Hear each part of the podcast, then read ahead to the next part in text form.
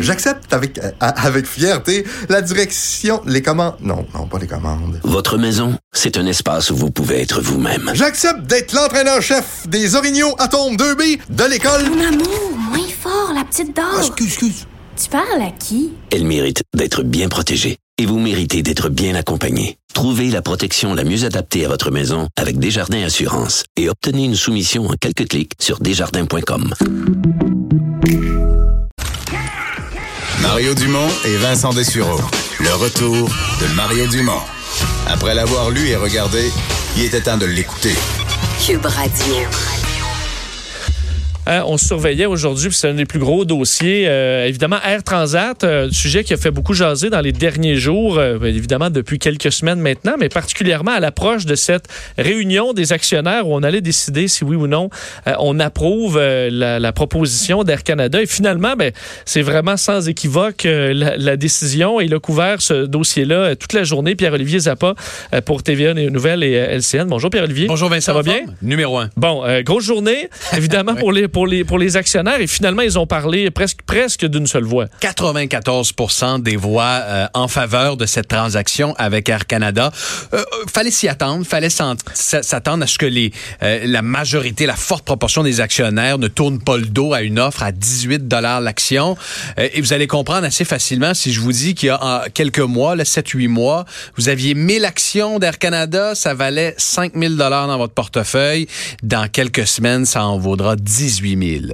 Euh, C'est Wow, une ouais. prime très intéressante autant pour les petits investisseurs que les gros joueurs comme on peut penser à la Caisse de dépôt ou le Fonds de solidarité FTQ. Mais est-ce qu'on peut se dire que euh, si on est Air Canada, est-ce qu'on a mis trop d'argent rendu là? Ça a passé peut-être quasiment trop facilement? Ben, écoute, euh, la, la question peut se poser. Je pense, moi, qu'en bonifiant son offre, Air Canada voulait damer le pion à la concurrence.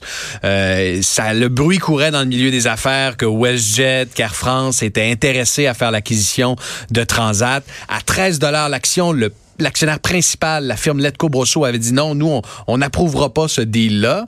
Donc, Air Canada a senti la pression. Il y avait l'homme d'affaires Vincent Chiara qui, de son côté, voulait en offrir 14 l'action. Donc, plus, un dollar de plus l'action que Air Canada. On lui dame le pion vraiment. Un peu Là, comme au poker où on on, fait le là, on raise beaucoup, beaucoup, puis là, tout le monde se couche. C'est un peu ce qui est arrivé. C'est un peu ce qui est arrivé. Ça satisfait une forte proportion des actionnaires. Maintenant, il y a bien des questions qui vont se poser à la fois pour les consommateurs et euh, pour Bon. l'avenir de Transat. C'est ça, parce qu'évidemment, l'actionnaire, tu l'as dit, a fait une, fait une bonne affaire aujourd'hui, mais a- ça règle aucunement toutes les questions qui ont été soulevées dans les derniers jours sur euh, la concurrence, sur euh, les, les- les jobs ici à Montréal. Est-ce que là-dessus, on a voulu être rassurant aujourd'hui? Euh, le PDG de Transat, Jean-Marc Eustache, a voulu aujourd'hui lancer un signal positif en disant l'industrie se porte bien, c'est une industrie en consolidation, les gens voyagent de plus en plus. S'il n'y a pas de concurrence entre Transat et Air Canada, ça va pas empêcher d'autres joueurs de l'international de venir ici chez nous pour concurrencer nos joueurs. Euh, reste que la vérité, c'est qu'il n'y a aucun engagement légal de la part d'Air Canada, soit de maintenir son siège social à Montréal, soit de maintenir les 5000 employés de Transat en poste. Tu sais, en dépensant 18 l'action, tu me posais la question, Vincent, est-ce que c'est trop cher payé?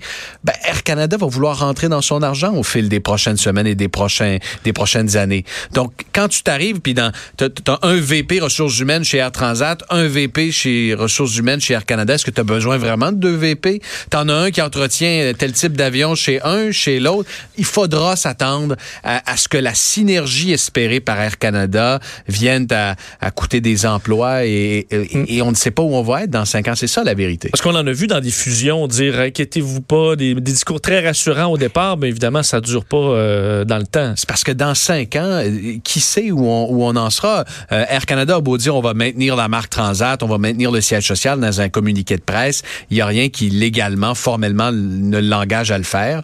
Euh, c'est la procédure habituelle dans ce type de transaction-là, mais je te cacherai pas qu'il y a des employés de Transat qui sont assez nerveux aujourd'hui. Est-ce que quand même au niveau Air, Canada, je me dis bon, Air Transat a quand même euh, une bonne réputation au Québec, peut-être même mieux qu'Air Canada Ouais. pour, pour plusieurs voyageurs. Donc de garder cette marque-là en vie, il y a quand même un, un intérêt qui, qui doit être présent. Air Canada aujourd'hui vient de tuer un de ses concurrents principaux. De le de, de l'avaler carrément. Donc là, tu élimines un compétiteur, tu profites de son expertise, de sa marque, de la confiance établie par Transat et les consommateurs. Euh, ça a du bon et la preuve, c'est que l'action de Air Canada n'a pas euh, du tout euh, fléchi au cours des, des, dernières semaines, comme on peut le voir là, habituellement dans ce type de transaction-là. Alors, ça semble être euh, des deux côtés, les actionnaires semblent contents parce que leur portefeuille va euh, va mieux se porter au cours des prochaines semaines. Et, et que dire du portefeuille du PDG Jean-Marc Eustache Oui, hein, qui, est bien, qui était bien garni, mais là il en a liquidé quelques. Écoute, Jean-Marc Eustache, le PDG de Transat, va toucher en quittant euh, son poste de PDG de Transat. Tiens-toi bien, 29 millions de dollars. Donc, on a 10 millions de dollars en régime de retraite, 5,5 en prime de départ euh, en cas de changement de contrôle, ce qui est le cas. Il va liquider ses actions et au total, donc en retraite, en prime et en actions, 29 millions de dollars.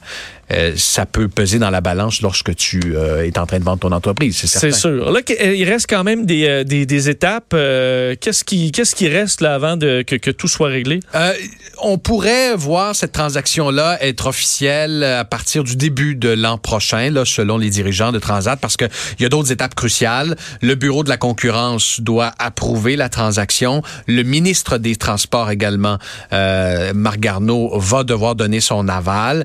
La question de fond, ben, est-ce que c'est une transaction qui euh, va dans le sens de l'intérêt public? Est-ce que c'est bon pour les consommateurs? Est-ce qu'ils vont payer plus cher? Gardons en tête qu'Air Canada Transat, ça représente 60% des vols vers l'Europe, plus de 40% des parts de marché vers le Sud.